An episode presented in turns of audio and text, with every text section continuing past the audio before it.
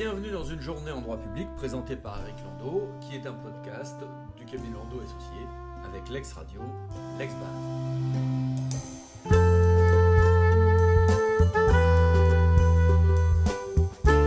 L'actualité de ce lundi 15 mai est évidemment dominée par le décret 2023-368 qui suspend l'obligation vaccinale contre la Covid-19 pour les soignants. Ce texte est à lire pour les agents publics avec en parallèle une instruction du gouvernement sur ce point. Évidemment, il en résulte pas mal de difficultés et de tensions. Dans un certain nombre de cas, l'État dans son instruction dit qu'il est souhaitable dans les 15 jours de contacter les agents pour leur proposer une reprise du travail. C'est un délai que je dirais indicatif, et qu'il peut en résulter dans un certain nombre de cas une radiation euh, des cadres, euh, donc euh, selon la procédure de droit commun, pour abandon de poste. La réponse est oui, c'est évidemment ce qui va se passer.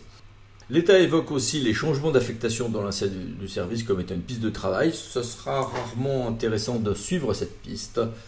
Et puis évidemment, il faut penser au cas particulier des praticiens hospitaliers qui ont quelques spécificités, des agents de droit privé, et puis euh, l'État évoque la, question parfois des ruptures conventionnelles, qui là ne sera que rarement une piste très prometteuse pour euh, des raisons tant juridiques que surtout pratiques.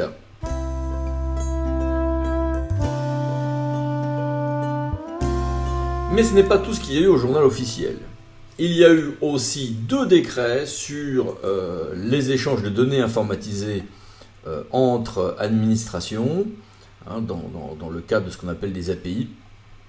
Et en fait, ceci est une nouvelle étape de la mise en œuvre du principe, euh, dites-le nous une fois, DLNUF si on aime les, les, acronymes, euh, qui a connu un certain nombre d'évolutions en 2018 et 2019, euh, puis 2022.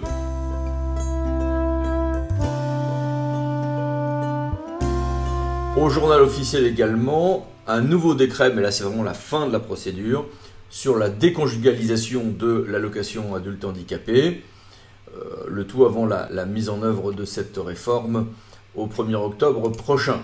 A noter également la diffusion d'une instruction sur la sécurisation du relais de la flamme olympique en termes euh, sécuritaires.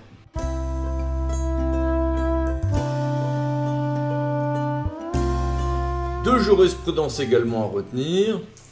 On se souvient que le tribunal administratif de Paris avait refusé d'exclure l'écriture inclusive s'agissant des panneaux de marbre qui euh, annonçaient les noms des anciens édiles de la ville de Paris.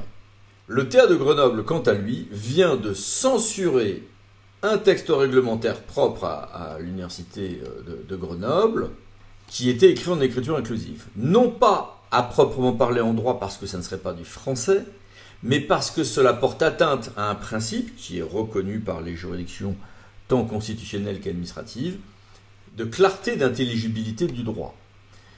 Nul doute que le débat euh, n'est pas totalement fini sur ce point. Et puis enfin, bien que ça ne soit pas du droit public, signalons tout de même euh, le fait que euh, la Cour de cassation plénière, vendredi soir, le 12 mai, a rendu deux décisions qui euh, étendent considérablement les critères permettant de fonder la compétence universelle de la justice française en matière de crimes de guerre, de crimes contre l'humanité et de torture.